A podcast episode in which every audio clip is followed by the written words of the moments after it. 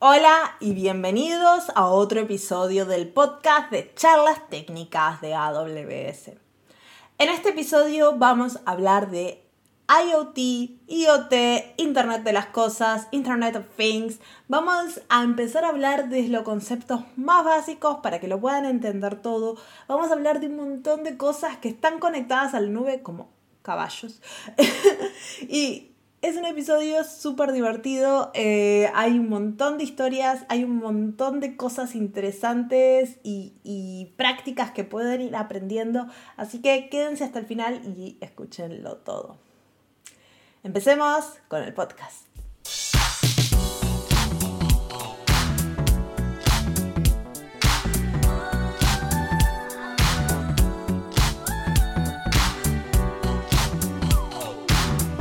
Hola y bienvenidos a un nuevo episodio de Charlas Técnicas de AWS. Mi nombre es Isabel Huerga y soy un Developer Advocate en AWS. Y mi nombre es Marcia Villalba y también soy Developer Advocate para AWS. ¿Cómo estás? Pues muy bien y muy contenta del tema que tenemos hoy, que creo que es muy interesante. Además tenemos un invitado que trae muchísimas historias. ¿Tú cómo estás, Marcia? Muy bien, acá súper emocionada por hablar del tema de hoy. Uh, vamos a hablar de IoT, Así que para los que no sepan qué es, quédense a escuchar porque tenemos a Vinicius Senger, uno de los Developer Advocates para Latinoamérica, que nos va a contar todo y más allá de, de IoT porque le encanta este tema. ¿Cómo estás, Vini? Hola a todos, estoy muy bien, gracias por invitarme para este podcast. Me encanta trabajar con IoT, con nuestros servicios, porque podemos hacer muchas cosas yo conecté, por ejemplo, caballos en la internet, caballos, sí, sí. Entonces se puede también unir uh, su hobby con tecnologías, como hacer uh, uh, como cosas como yo tengo a mi combi, que es un proyecto que, que me gusta mucho. También ya he trabajado con barcos conectados y todo más. Entonces se puede hacer muchas cosas y también mejorar la vida de las personas a través de la tecnología como equipos para monitorear la salud. Entonces hay muchas posibilidades por detrás de, de, de, Internet de las cosas. Yo igual me quedé con caballos conectados a Internet. creo que esa va a ser mi... Lo que me voy a acordar de todo porque es una imagen muy fuerte. Un caballo Yo tengo conectado. una pregunta por eso. Antes de empezar con nada de esto, ¿qué significa IoT o IoT? Mm. Sí, sí. IoT es como la Internet porque la Internet empezó con las computadoras en las universidades, entonces después uh, con las computadoras personales, y después con uh, dispositivos uh, como videogames y todo más, relojes. Entonces hoy tenemos computadoras por todos los lados, entonces todos los lugares.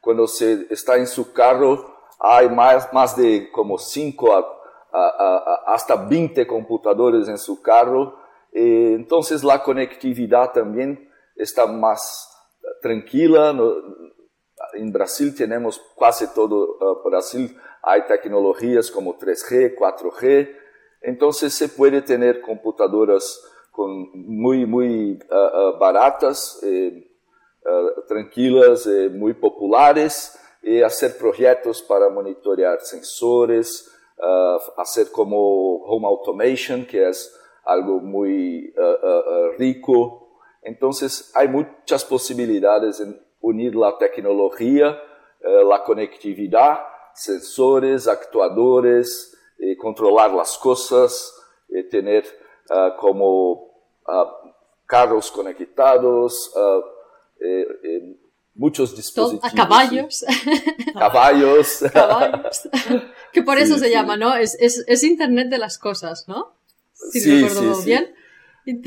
que me gusta mucho Internet esto of cosas. Things, IoT. Internet of Things, cosas, Internet de las cosas. Sí, Básicamente a todo le podemos poner un chip y lo podemos conectar a Internet. ¿Verdad? ¿Verdad? Porque piensas que cuando uh, llegamos en la luna, uh, la computadora de apoyo era una computadora que hoy trabajamos para como hacer uh, home automation. Sí, entonces es para abrir y cerrar una, una, una puerta, ¿sí? Entonces es impresionante que tenemos Wow. lo mismo poder de como nuestro, nuestra computadora hoy tiene millares de, de veces más poder de procesamiento que el Apolo 11, ¿sí? Entonces, mi nuestro teléfono también. Entonces, eh, podemos llegar en la luna muchas veces con nuestro teléfono. Podríamos llegar a la luna, pero vamos a hacer selfies. Y a poner filtros. Exacto. Son usos diferentes. sí, sí, sí, sí. Sí, pero hoy en día está en todos lados, ¿no? Cualquier electrodoméstico que compras te pide conectarse a internet. Es muy difícil comprar cualquier cosa que no se conecte Sí. a internet. Y a mí me causa gracia que ahora, por ejemplo, mi lavavajilla se quiere conectar a internet. Y yo, ¿para qué quiero conectar el lavavajillas a internet? Ah, lo podés programar para que te lave los platos, pero no se carga solo. Así que yo necesito seguir estando ahí poniendo los platos. Hasta que no se cargue solo. Es verdad. A mí me pasó esto con la lavadora. Eh, Sí. que yo y pensé lo mismo, digo, pero si tengo que poner la ropa dentro, ¿cómo voy a hacer Sí. esto? La puedes encender desde el teléfono. Bueno, pero pero Ya tengo que poner la ropa igual. Y a, a mí me gusta decir que la pregunta no es por qué conectar a Internet, la pregunta es por qué no conectar, porque cuando se tiene un equipo que cuesta, por ejemplo, 200 dólares, ¿sí? por más 5 se puede tener ella Sí. conectado, entonces... eh, eh, Al final es la- verdad. Si te dan Sí. la opción es, bueno, pues está la opción. Sí, sí, Y sí. aparte, eso me imagino que también le da la posibilidad a los manufactura a los que crean los equipos, de poder hacer actualizaciones en el equipo luego, porque si el equipo está conectado a internet, ya Ah, te pueden bajar verdad. las actualizaciones y es mucho más fácil de Sí, gestionar. el porque además lo ves en el teléfono, en la aplicación. Ah, eso es Sí, verdad, sí, así que... Yo creo que por eso todo tiene que conectarse a internet hoy en día. mm. Sí, sí. Pero sí. Y, y para poder empezar a trabajar con IoT, ah, ¿cómo hacemos que estas cosas, qué, qué tenemos que saber de estas cosas? ¿Cómo podemos, no sé, eh, Sí. conectarlas? El caballo, ¿cómo conectas el caballo a internet? Sí, mira, la diferencia de una computadora para IoT de una computadora eh, como normal, nuestro laptop, es que tenemos los puertos digitales que se puede eh, agregar sensores, que no, no se puede agregar sensores como un sensor de alcohol o un sensor de, de- de temperatura en nuestro laptop. ¿sí? Se necesita- necesitaría un sensor USB. ¿sí? Mm. Entonces, para hacer un sensor USB, podemos usar un, un microcontrolador que es buenísimo para trabajar con sensores y se puede programar como en lenguajes como C o lenguajes como Arduino, que es basado en la lenguaje en C, pero más sencilla. Entonces, tenemos computadoras para IoT que llamamos de microcontroladores. Eh, los microcontroladores son muy limitados, con poco ah, memoria, eh, poco clock también, pero eh, no hay sistema operativo. ¿sí? Entonces tra- trabajamos con microcontroladores ah, en ah, lo que llamamos de bar metal.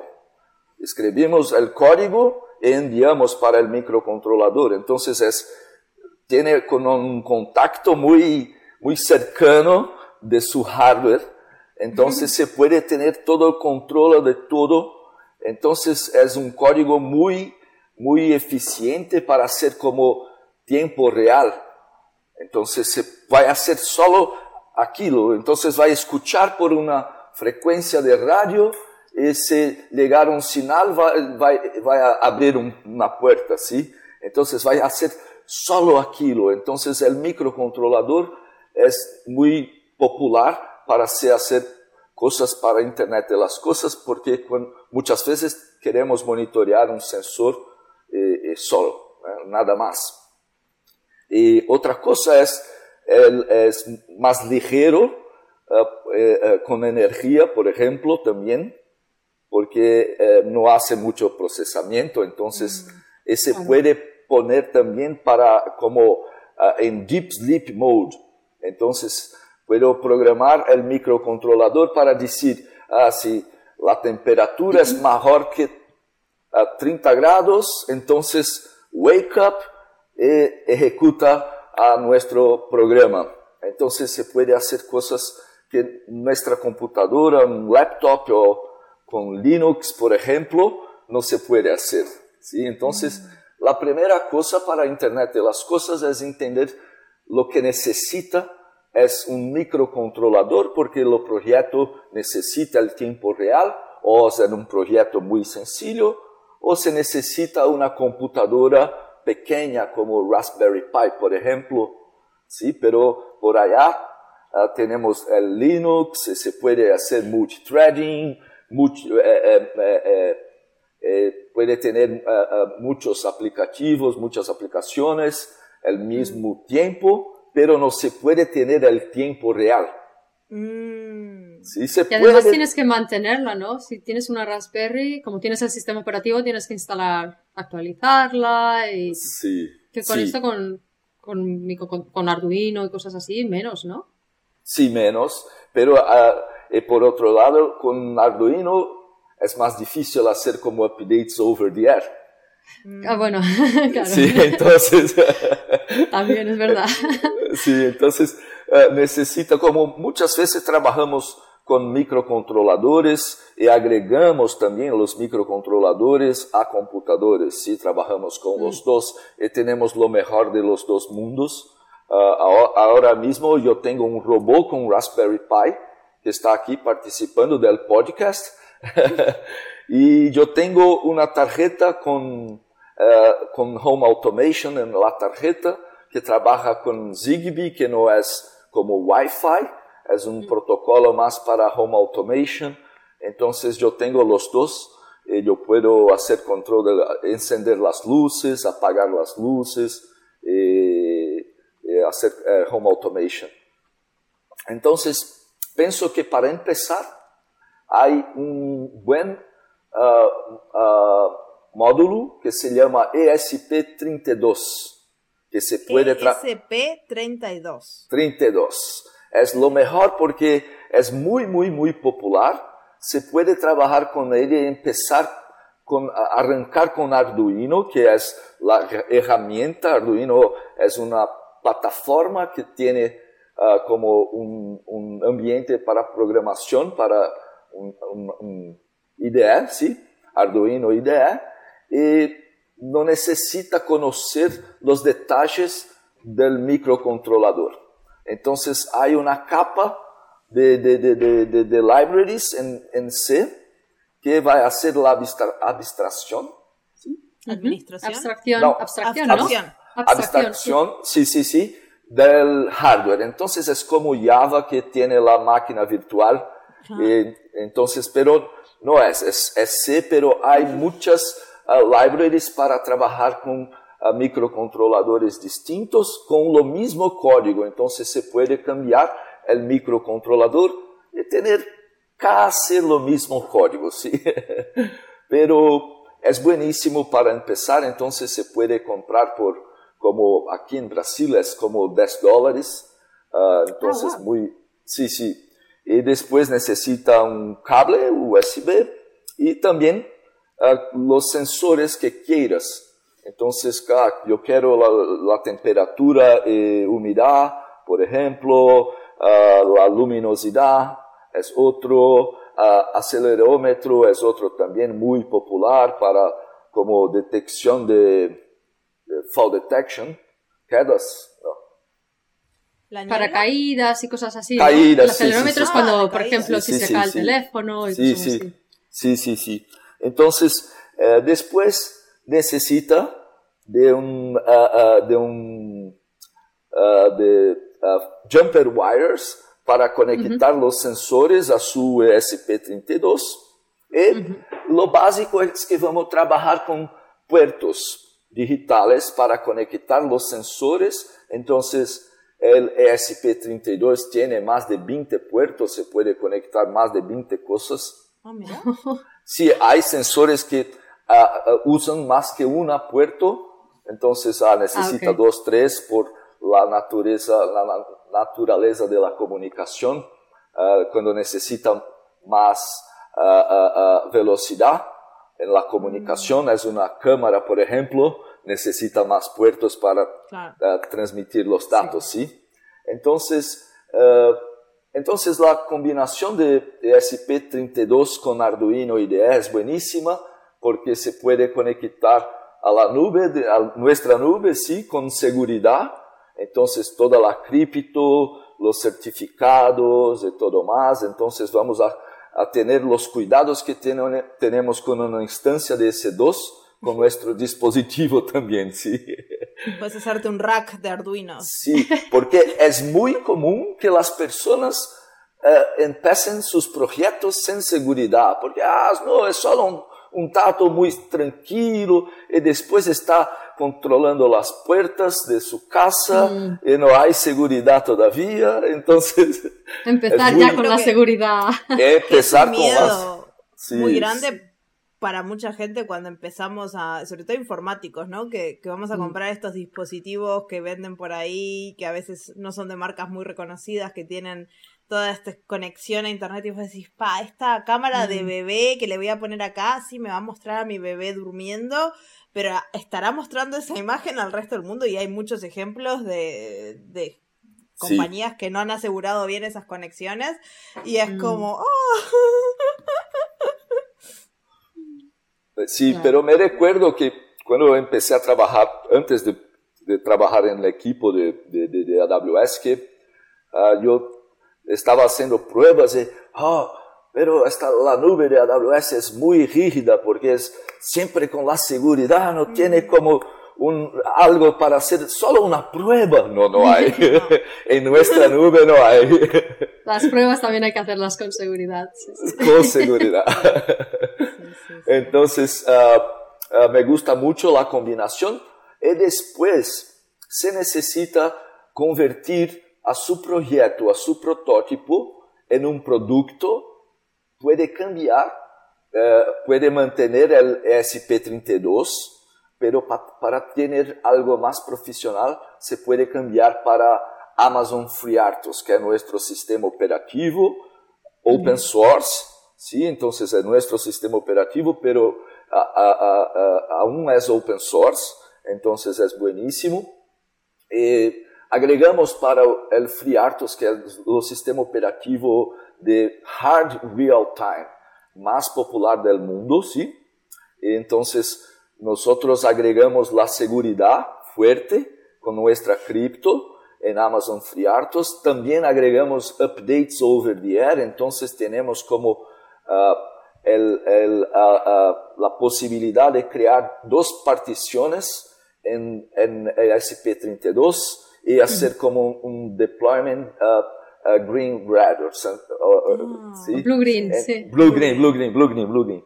Entonces es buenísimo porque se puede hacer los updates y se puede trabajar con Amazon FreeRTOS en una luz, por ejemplo. ¿Sí? Entonces, algo muy pequeño que se puede tener, que no se puede tener Linux, pero todavía se puede tener Amazon FreeRTOS para hacer toda uh, uh, uh, la gestación de, de toda su frota de dispositivos. Porque imagina, tenemos clientes que tienen más de 2 millones de, dispositivos conectados en nuestra nube. Entonces es muy importante que tenga todo control para hacer updates over the air. Entonces, estamos hablando de cosas que van a conectar con Wi-Fi en una arquitectura dispositivo a la nube, ¿sí? Pero hay también cuando trabajamos con la arquitectura dispositivo intermediario o gateway, y la nube también. Entonces es muy mm. común en fazendas, por ejemplo, que se puede tener a monitorear como las fazendas con, con algo que no, no, se tiene todo el tiempo la conectividad. ¿sí? Entonces se puede trabajar. Eso, por ejemplo, yo lo veo ahora en mi casa, en mi edificio, cambiaron los termostatos, pusieron mm. termostatos inteligentes. Y básicamente no es que le pidieron a cada persona cuando vinieron a conectarlo, a cada dueño del apartamento, ¿cuál es tu clave de Wi-Fi? Así puedo configurar el termostato. No, pusieron un, gateway, que es lo que vos decís, centralizado en todo el edificio, que básicamente todos estos dispositivos se conectan a ese gateway y ese gateway tendrá su acceso a Internet independiente del acceso de cada domicilio, ¿no? Porque no tiene sentido. Y, muy probablemente es un gateway trabajando con LoRa, que LoRa es una, una comunicación más, uh, muy, muy popular. Uh, uh, entonces se puede hacer como se comunicar con los dispositivos por LoRa, con bajo consumo de energía y todo mm. más. Y después el gateway tiene el LoRa y también la comunicación por TCP/IP. Entonces es un buen ejemplo real de, de, de, de dispositivo gateway eh, nube, ¿sí? Sí, sí. ¿Y, cómo se conectan estos dispositivos? ¿no? Porque vos hablaste ahora de LoRa, que me imagino que es un protocolo de conexión. ¿Qué otros protocolos hay por ahí? Sí, entonces, cuando trabajamos con, con IoT, lo protocolo más popular se llama MQTT. Es un protocolo de casi más de 15 años, ¿sí? Entonces, es popular hoy, pero es muy, muy, muy antiguo. Eh, muy utilizado en los carros de Fórmula 1. Ah. ¿Sí? sí, para leer los datos de los carros con, ah, ah, ah, con velocidad, sí. A tiempo real, sí. A tiempo real y todo más. Sí, que si, has visto las carreras envían un montón de información. Bueno, utilizan también ahora Machine Learning, pero envían una gran cantidad de información y de datos, ¿no? Sí, sí, sí, sí y también es más ligero con la energía, es más rápido y se puede tener lo que llamamos de quality of service, ah, ah, ah, que es una, se puede administrar si es un dato que, ah, estoy enviando mil veces por segundo, entonces si uno de ellos no llegar, no hay problema. Entonces es el quality of service cero.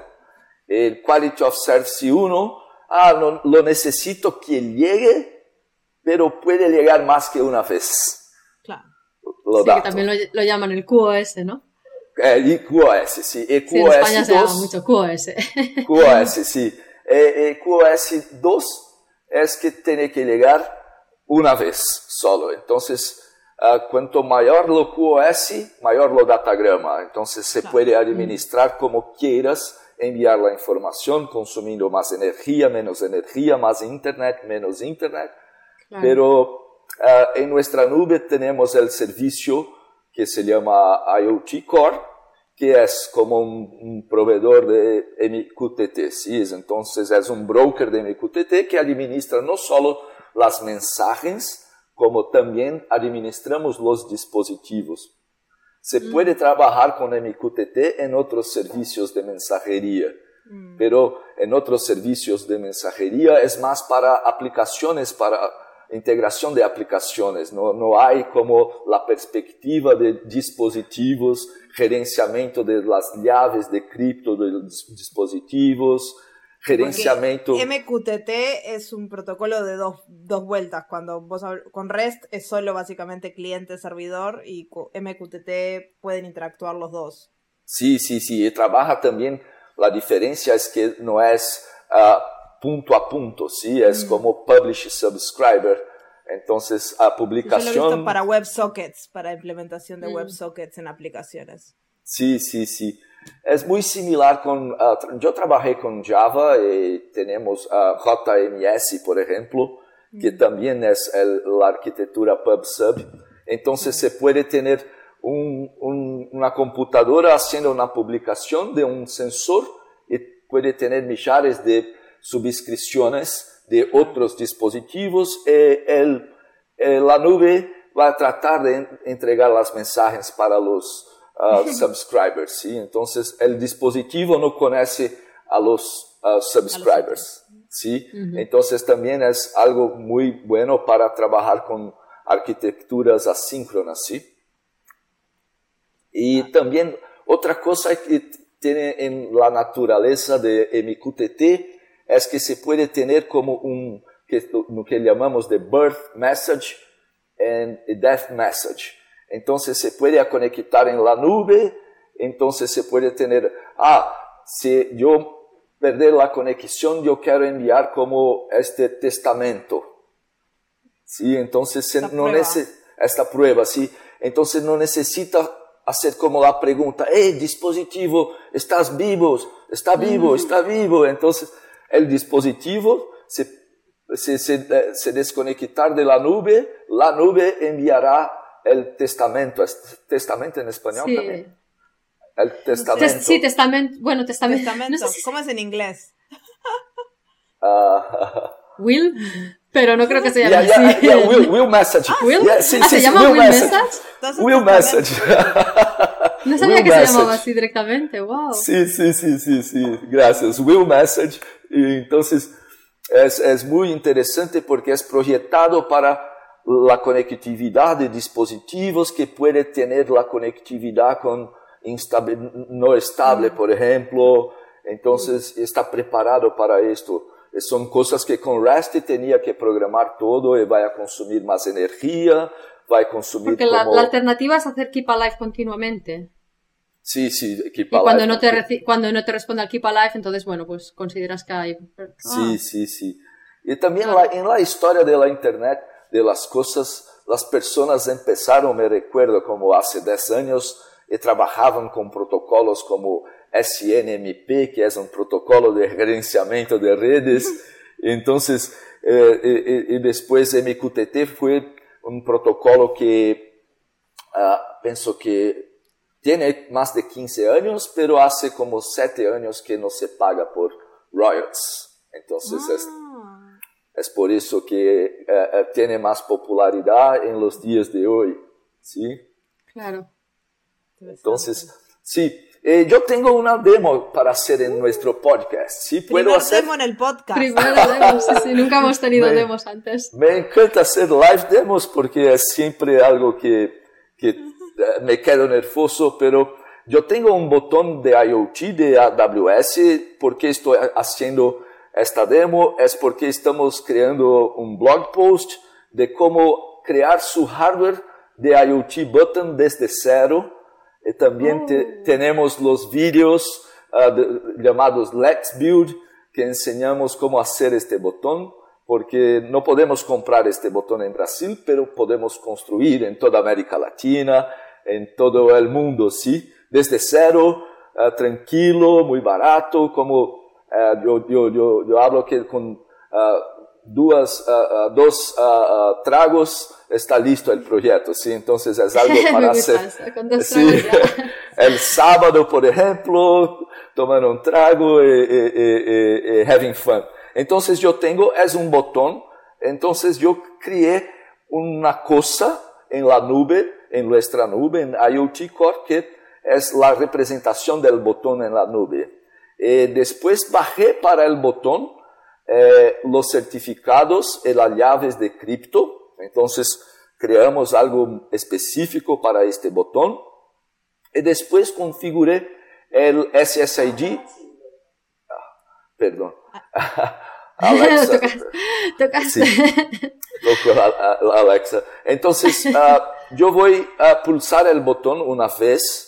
Y yo tengo mi- a mi robot de automación en, en mi oficina que va a, a recibir la mensaje. Entonces, el botón es el publicador del de la mensaje y mi robot es el ah, subscriber de la mensaje. Entonces, tenemos una, una cola para, represent- para representar ah, la comunicación. Entonces, ah, se pulsar una vez, el robot va a hablar una cosa.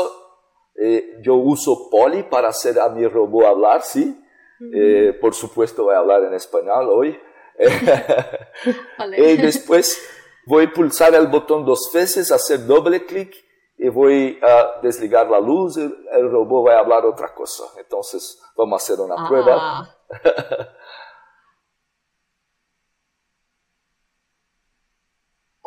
podcasters. Botón hecho clic una vez. Encenderé la luz. ah. Hola, podcaster. Mucho, eh, eh, he hecho clic una vez, voy a encender la luz. Ahora, doble clic.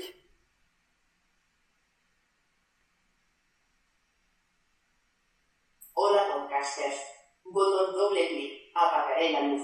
apagaré la luz. Entonces, Así que no es solo... español. Botones. exacto. sí, es español el acento, ¿eh? Pero no solo es, de- cuando apretas el botón también entiende cuántas veces lo apretas, puedes configurarlo de mucho, con un botón puedes configurar también muchas acciones, ¿no? sí, sí, El- sí. al menos sí. encender y apagar la luz, hemos visto. Y hay también el, el long press también. Uh, Ah. Single click, double click, long press. Entonces se puede tener a tres, y mantener eh, apretado, sí. sí, tres comportamientos. Entonces, se- ese, ese botón está conectado a internet.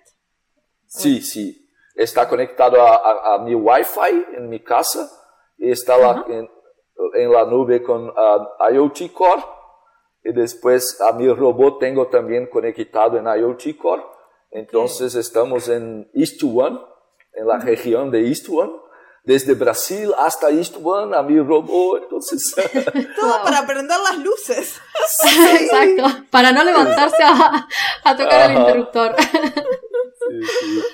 Pero yo tengo también por, por, por, por Alexa, entonces yo puedo, ah, yo tengo un skill que hago, ah, yo hago control de salud con mis datos de, de presión arterial, eh, la, la glucosa, por ejemplo.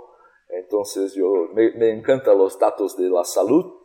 Eh, también dispositivos conectados, sí, por supuesto, tenemos muchos clientes que, por ejemplo, GE Healthcare con muchas máquinas de resonancia magnética, por ejemplo, que es un equipo que ya podemos hablar que es el otro lado que no es un microcontrolador, es un supercomputador conectado, entonces es la ah, ah, contramano de ejemplo. Ah, entonces, eh, por allá tenemos no solo eh, muchos microcontroladores en la máquina, sí que necesitan updates de firmware, over the air, ah, ah, trabajan con modelos de inteligencia artificial haciendo inferencia local. Ah, en el mismo dispositivo. Ah, Sí, en la máquina de resonancia magnética. no van hasta Estados Unidos para hacer los cálculos. Sí, no, él no necesita. Entonces, para esto tenemos el servicio que, que es IoT Greengrass, que es como eh, eh, ella permite que un- una, una parte de la nube se baje para el equipo, para ejecutar localmente, como lámparas, contenedores, conectores, para conectar en equipos industriales, por ejemplo, o trabajar con protocolos como LoRa, por ejemplo. Y cuando usas Greengrass, puedes usar como las mismas eh, APIs que usarías si estuvieras conectado en la nube, por ejemplo, para usar Lambda o... Sí, sí, sí, hay, hay algunas reglas, sí, Sure. pero sí, sí puede usar las mismas APIs y se puede tener como ah, los datos locales. Entonces es buenísimo también, el, el Greengrass es buenísimo para como yo tengo en mi carro, que se, muchas veces no tiene la conexión todo el tiempo. Mm. Eh, no- no- cuando se tiene la arquitectura dispositivo para la nube, si no hay conectividad, claro. El si estás en, el- dispositivo en te- un túnel o cosas así. si el dispositivo tiene que manejar como a- hacer el storage del dato local y todo más con Greengrass, podemos tener todo, todo eso automático. Entonces se puede tener un cache de los datos y después ah, sincronizar con la nube una vez que, que regrese la conexión. Entonces es un servicio que me encanta porque eh, eh, es lo que más uso hace más de seis años que trabajo con Greengrass. Ahora lanzamos la versión 2.0 que tiene muchas cosas buenas. Una de ellas es que fue ah, gerenciada por James Gosling, que es el creador de Java, que es nuestro Distinguished Engineer. Ah, orgullosamente, sí.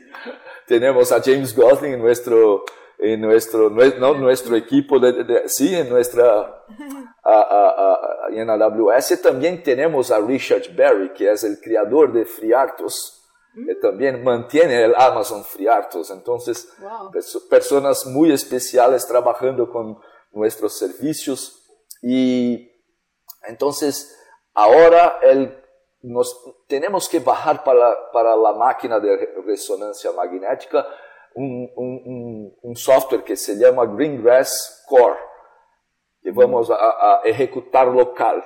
Y ahora el Greengrass Core es open source.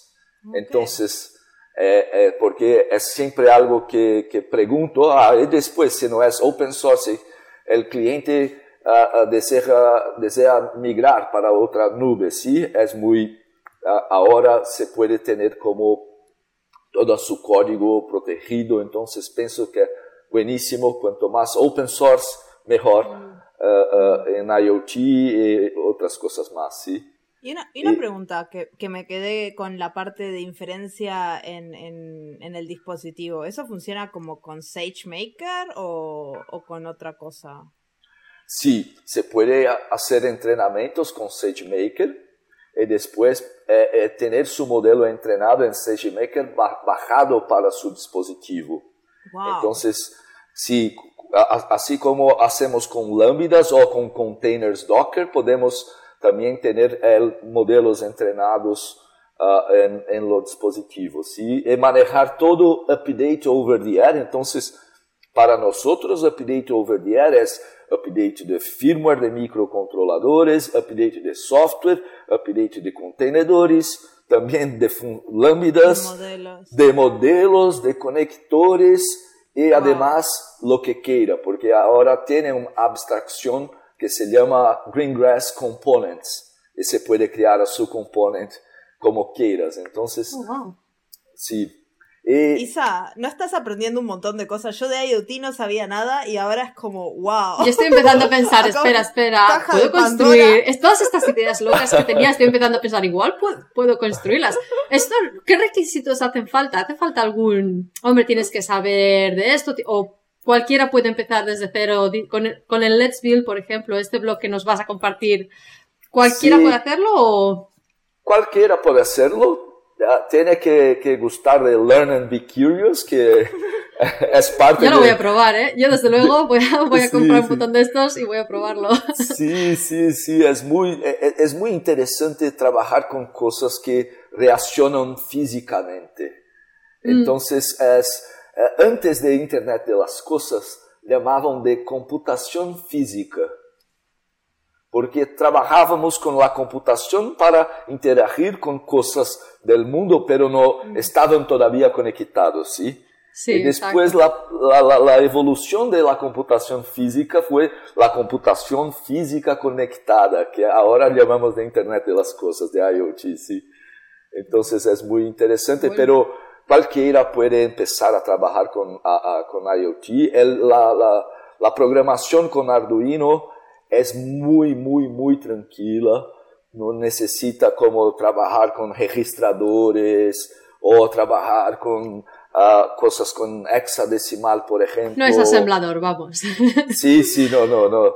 Entonces es muy tranquilo. Eh, eh, yo tengo, yo he hecho muchas oficinas para chicos con Arduino, ¿sí? Y voy a hacer ahora más en julio eh, en las comunidades más pobres aquí de mi ciudad. Entonces yo tengo muchos equipos, eh, muchos tipos de Arduinos aquí. Entonces las, las crianzas eh, se quedan encantadas en controlar Sí, a las los niños cosas. les encanta esto de... Eh, nosotros, eh, nosotros que somos crianças con tarjetas de crédito, ¿sí? Somos chicos con... Me gusta. Niños con tarjetas de crédito. Niños, Eh, sí. niños, niños con, con tarjetas de Es verdad. crédito. Y Entonces hablando también... de niños con tarjetas de crédito, tu proyecto de. Yo creo que estaría bueno hablar un poco de, de tu proyecto así que fan. Al menos yo te sigo en Instagram y siempre la veo, tu combi Alexa, que. que Que es una un- combi. Gran representación Sí, de un niño con tarjeta de crédito. Sí, es un, un buen momento porque yo tengo en mi combi también... Un ¿Qué es una combi? ¿Qué es una combi? Sí, una combi. Una combi es un carro como un este. Ah, es una, Una camioneta. se llama Es camioneta. una, oh, una sí. cami- Ah, vale, sí, un minibús de estos. de- Minibús. para viajar. Minibús. Sí, sí. Sí, en Estados Unidos llaman de Old Volkswagen. Ah, sí, los Volkswagen hacían mucho en los Old- 60. old la, la camioneta sí. esta de los 60. Sí, sí, sí, sí. Sí, sí, sí. Entonces, en Brasil lo teníamos hasta 2015. Fue el último año que teníamos, teníamos combi aquí en Brasil. Yo tengo una combi que se llama Alexa. Entonces, uh, por supuesto, tiene una Alexa. Y yo tengo Alexa, una Alexa? Tiene Alexa. Y yo tengo una computadora que es un Raspberry Pi, que es una computadora del mismo tamaño de una tarjeta de crédito y también muy barato, tranquilo. Se puede mm. trabajar con Linux, entonces yo trabajo con Debian. Y yo tengo Greengrass uh, bajado en mi combi y yo tengo una conexión entre el uh, sensores del motor que se llama OBD2, uh, porque las combis más modernas desde 2008 en Brasil trabajan con ingestión electrónica, mm. entonces ya tiene como un, motor más moderno que las antiguas. Ah. Entonces, eh, los motores desde 2008 en Brasil tienen que trabajar con OBD2, es una regulamentación. Entonces, todos los carros en Brasil, en todo el mundo, en la verdad, que en otros países es más antiguo, como en 98 en Estados Unidos ya trabajaban con OBD2. Entonces, se puede tener un, un OBD2, un escáner de OBD2. Eh, se puede leer los datos del motor de, de su carro. Como si fueras un mecánico. Sí, sí, sí, sí, sí. Entonces, ¿Esto cualquiera lo puede hacer? ¿Cualquiera puede Sí, sí, sí. instalarlo. Ah, no lo sabía. Sí. Entonces, cuando se va a, arreglar a su carro, ah, tiene como OBD2 para hacer uh, diagnósticos. Sí, diagnósticos. diagnósticos, sí, sí. Sí, sí. Entonces es un, un, un, un estándar de la industria de carros para trabajar con la instrumentación de sensores y también hacer diagnósticos con con diferentes preguntas. ¿sí? Entonces, yo puedo preguntar para mi combi la velocidad, las revoluciones del motor y lo dato que es más importante para mí es la temperatura, porque es un carro antiguo, entonces no, es bueno. Sí, sí, Vaya. sí, entonces uh, yo pregunto a cada cinco segundos yo tengo un programa en mi Raspberry Pi que yo escribí en la nube como una función lambda y después he hecho el deployment, eh, des, uh, despliego, ¿no? ¿Cómo es que se llama? Sí, despliegue. despliegue. Sí, sí, sí, en, en mi combi. Entonces yo puedo, yo puedo uh, uh, hacer cambios en mi programa en la nube y después bajar para mi combi y no necesito manejar cómo estoy haciendo la seguridad, es todo uh, servicios que y en ese caso, el motor de tu combi se conecta directamente con el Raspberry Pi y no importa el internet. Sí, sí. Y, y, yo cuando tengo, cuando tengo conectividad, yo envío los datos para la nube. Eh, eh, tengo un DynamoDB. Y después de DynamoDB, vamos a trabajar con Amazon uh, Lookout for Equipment Mm. para tener como... ¿Ya lo integraste? No, no, estoy, estoy haciendo pruebas, pero no, no está listo. Pero es algo genial porque yo puedo solo convertir los datos eh, eh, eh, que tengo en DynamoDB, crear un, un, un, archivo en S3, apuntar en, en uh, Amazon Lookout for Equipment y boom, yo tengo la inferencia con modelo entrenado, después yo puedo Uh, mejorar el modelo en SageMaker si quiero cosas más avanzadas. Entonces es buenísimo. Y yo tengo también, como yo tengo Raspberry Pi, yo tengo Poly. Entonces yo puedo como tener la, monitorear los datos y si hay una temperatura muy alta, Poly va a hablar para mí, oh, la temperatura está alta, mejor parar el, el, carro y todo más. Entonces, sí, entonces puedo tener como alarmes, alarmes. Sí, alarmas. Alarmas. Alarmos, eh, por voz. Entonces claro, estoy... No tienes que tener una consola, ni un monitor, ni nada. Sí, porque no hay. No, no Para la temperatura no hay, solo tiene la velocidad. Y, y, y, la gasolina también, el indicador de gasolina, más nada. sí. No, Además, si vas conduciendo, no, no, quieres mirar a una pantalla, quieres, Claro. Sí. es útil que sea Sí. una voz. Y otra cosa que he hecho fue una Alexa Skill para yo preguntar las cosas para mi combi. Entonces yo pregunto para Alexa Skill, Alexa Skill envía un mensaje en mi QTT para Greengrass en Raspberry Pi y Greengrass puede como responder por Poly. Entonces, sí, yo tengo esta arquitectura Sí. muy Y para interesante. Los que quieran saber qué es una Alexa Skill, en el próximo episodio tenemos todo un episodio diseñado y hecho de Alexa Skill, así que ya les dejo acá el granito de curiosidad. Sí. Hay, hay Es- más, hay más. Polly es la es voz muy- que utiliza Alexa, ¿no? Sí, sí, sí. Polly es la voz de Alexa que se puede tener ah, ah, ah, en múltiples idiomas con dos, tres opciones de, de, de- de voz.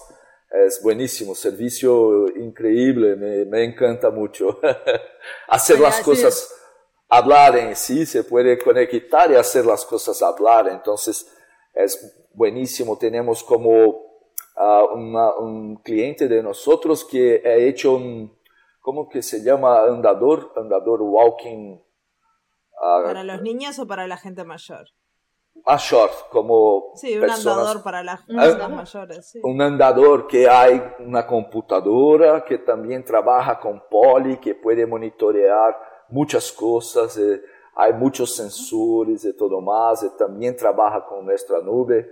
Es muy interesante porque se puede como ah, ah, hacer alerta, alarmos por voz, es buenísimo también para monitorear las personas con más edad y todo más. Entonces, Sí, es, ah, es una limitación a veces cuando uno tiene pantallas y cosas que tiene que hacer clic, en cambio las voces es algo que dentro de todo la mayor parte de los humanos podemos Mm. escuchar.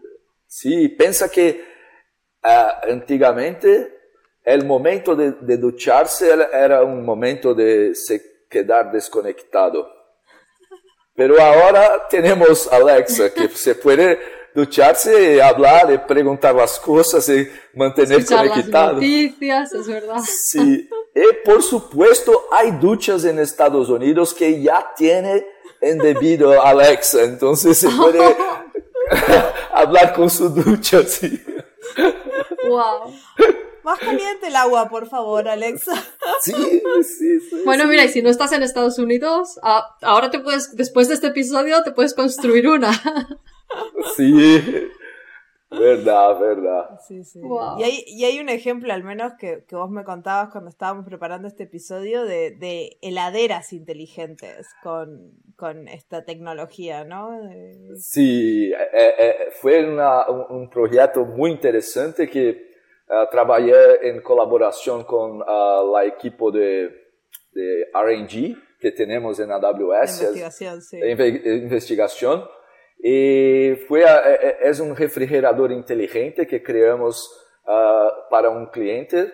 En la verdad, como una, algo que tenía un espacio de una oficina compartida.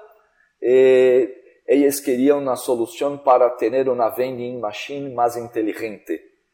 Entonces, ah, basado en cámaras, podemos sacar las fotos y con inferencia ah, podemos ah, ah, ah, hacer las, ah, las predicciones de cuál producto de- una persona agarró o cuál producto una persona regresó para el refrigerador. Entonces, es una nevera inteligente, colaborativa, que se puede, ah, voy a agarrar un Red Bull, e se no, no, no regresar al Red Bull, se va a pagar pelo Red Bull. Se regresar al Red Bull, no se necesita pagar por ella, ¿sí? Ah, yo pensaba que era para que tus compañeros no te, no te quitaran tu sándwich o no, o no se comieran tus snacks, en plan. ¿verdad? No, y por supuesto se puede agarrar un sándwich, por ejemplo, y mirar las calorías. Ah, no, no quiero porque tiene Claro. gluten, por ejemplo, y quiero Mandarle un mensaje al dueño. Este sándwich te acaban de robar. Te lo ha quitado. Sí. Y también ah, trabajamos eh, con este, empezamos hace tres años y es un proyecto que me encantó porque ahora tenemos más de 200 ah, ah, ah, neveras inteligentes alrededor del mundo, ¿sí? En Brasil tenemos una empresa que está haciendo en, ah, en producción, entonces es un proyecto que empezamos como un prototipo con Raspberry Pi, y Greengrass y todo más, y ahora está en producción también. Entonces, Sí. eh, menos eh, cuando, cuando fui a Seattle está la tienda esta Amazon Go, que es como una tienda también inteligente que vos entrás y es el mismo concepto de las neveras. Vos puedes agarrar los productos, los mirás, no sé qué, y si te lo pones en el carrito y no lo devolvés, salís de, de la tienda sin pasar por ninguna caja, ¿no? Ya Sí. está, saliste con todos los productos. Sí, Amazon Go fue no- nuestra inspiración para esto. Mm. Nuestro proyecto es un Amazon Go Junior. Pero es muy curioso. eh, Sí. como, y es muy raro, cuando yo entré al supermercado me sentía que estaba robando porque me lo metes en la cartera y, y quedas así como, ¿me van a decir algo? ¿No? Que además, como- eso es verdad, además ah, no tienes ni que decir dónde te lo cargan, ¿no? No, cuando entras hay un código de barra en Amazon Go que pones tu app de Amazon Go que hace pip O sea, y te va a tu, a tu cuenta de y Amazon. ahí, ahí te reconocen. El techo está lleno de cámaras y todo está lleno de sensores. Entonces, yo me imagino que ellos saben dónde estás en cada momento. Y en el momento que levantas un producto, vos ya ves en tu carrito de Amazon Go que ese producto está como tuyo. Y en el momento que lo volvés a poner, el carrito deja de ser, el producto deja de ser tuyo. Y este, y es bastante instantáneo, es muy, muy loco. Sí, sí, no tienes que parar a decir esto es lo que tengo ni nada, es en plan, lo No, saben. Hay nadie, nadie mirando en la puerta. Este, Qué solo hay- bueno. la puerta para entrar tiene como este una puerta de vidrio que solo se abre después que haces pip con, Sí, sí. con la aplicación, pero después de ahí para salir. Y hay Ay, varias personas a la vez, ¿no? En la tienda, no es aquello que Sí, sea... sí, sí, sí, hay, hay Sí que es todo... todas las que entren, yo que sé, son Sí, tiendas sí, sí, sí. pequeñas. No, es este, increíble cómo asocian no solo el hecho de que cojas un producto, pero que también lo asocian a, a Marcia o a Isabel y Sí. sepan quién Sí, está yo- cogiendo qué y si lo, de- y si lo vuelves a poner, que, que los Sí, vuelve a eh, poner, es muy bueno. Me encanta Amazon Go. e- e toda vez que yo voy para Amazon Go, e adentro de Amazon Go, yo pienso, oh, pobre Kinesis, perdón Kinesis por todo el trabajo. Juegas a, a quitar y poner cosas en las estanterías. trabaja Kinesis, trabaja Kinesis. A ver si lo detecta, a ver cuánto de rápido eres, ¿no? La próxima vez tenemos que ir todos juntos y ir pasándonos los productos Ah, mano en mano. a Exacto. A ver Eh, qué pasa. Y hay una curiosidad que no sé si es verdad, pero ah, ah, ah, ah, pienso que es verdad que hay un récord de cuánto tiempo ah, lo más rápido en, adentró y agarró un producto y salió de, de Amazon Go. Voy, Oh, voy a wow. sí, voy a conferir si hay- aún tiene los datos, ¿sí? Entonces hay una El competición. quién puede entrar y salir más rápido de. De una ama- tienda Amazon Go. Wow. Pero IoT bueno. abre un montón de puertas extremadamente interesantes, ¿no? De- de- Desde hacer cosas con dispositivos que no tienen mucho procesador, como hablábamos de estos microcontroladores, a Mm. tener dispositivos súper complejos que hagan un montón de cosas en, Sí. Localmente para también, porque la nube a veces el- lo que se llama el tiempo real es muy difícil, ¿no? Porque nos estamos conectando a internet todo el tiempo, pero tener esa posibilidad de hacer los modelos, las funciones, los contenedores localmente para romper esa necesidad de, de- de, bueno, el, el tiempo es muy importante, es crítico, los sistemas de salud o lo que sea, este, y esto lo, lo permite IoT, entonces... eh, Sí, y yo pienso también, ah, ayer eh, yo grabé una charla ah, con ah, el tema de computación, computación en la borde, ¿sí? En Edge Computing. Sí, Edge ¿sí? Entonces yo pienso que la, la, Andy, Andy, ah, en su keynote habló que vamos a llevar el procesamiento donde nuestros clientes necesitan. ¿sí? Entonces, ahora eh, estamos viviendo una, una generación de la nube donde podemos tener contenedores en, en dispositivos de IoT, como también podemos tener nuestros eh, los contenedores con EKS Anywhere en data centers de nuestros clientes. Eh, hay también local zones que se puede más cercano de nuestros clientes. Outpost.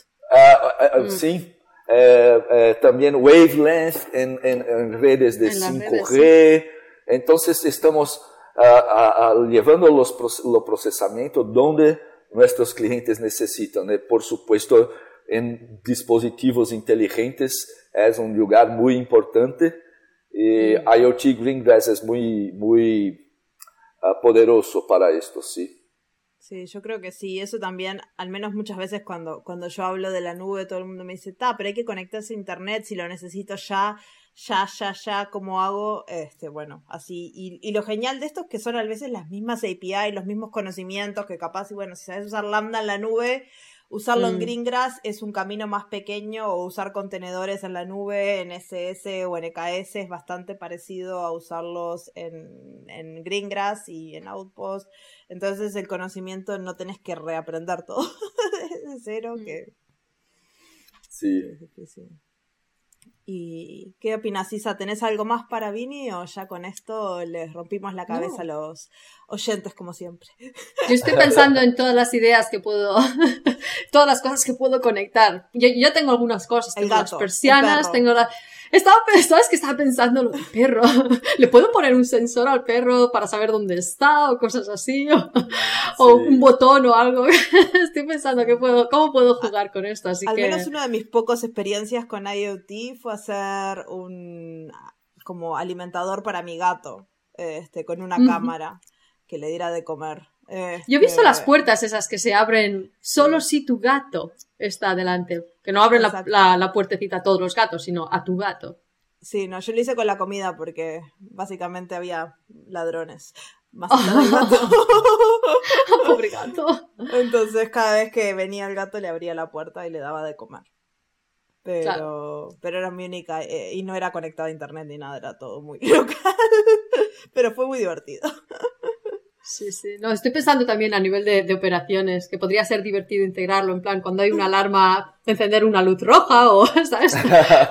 Pueden hacer cosas, o, o la voz, lo de la voz también me ha gustado igual, hacer alguna alarma así en plan, deja, deja de mirar el mail que y mira, ¿sabes? Pero hay muchas ideas así divertidas que se pueden hacer y creativas, es un mundo de posibilidades, así que... Sí, Exacto. sí, es muy divertido aprender también haciendo las cosas en la práctica y también mesmo para los adultos cuando se enciende una luz, wow, wow, es algo eh, encantador, entonces yo-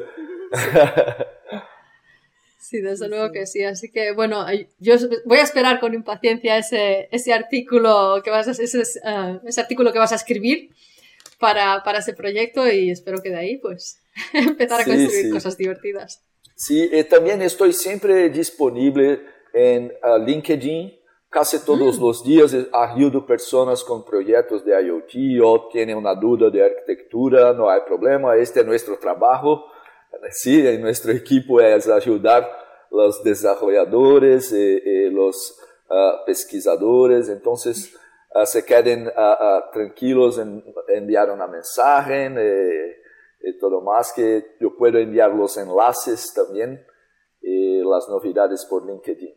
Entonces, Genial. Dejamos tu Dejaremos, sí, LinkedIn vale. en, en la Sí. descripción del episodio. En los comentarios, sí. Los pondremos ahí Perfecto. para que todo el mundo pueda escribirte y compartir las ideas. Y si, y si, si construís algo, por favor, hacérnoslo saber. Nos encanta Verdad. ponerlos en los comentarios. Si, si os ha inspirado, eh, exacto, si os ha inspirado y habéis construido algo.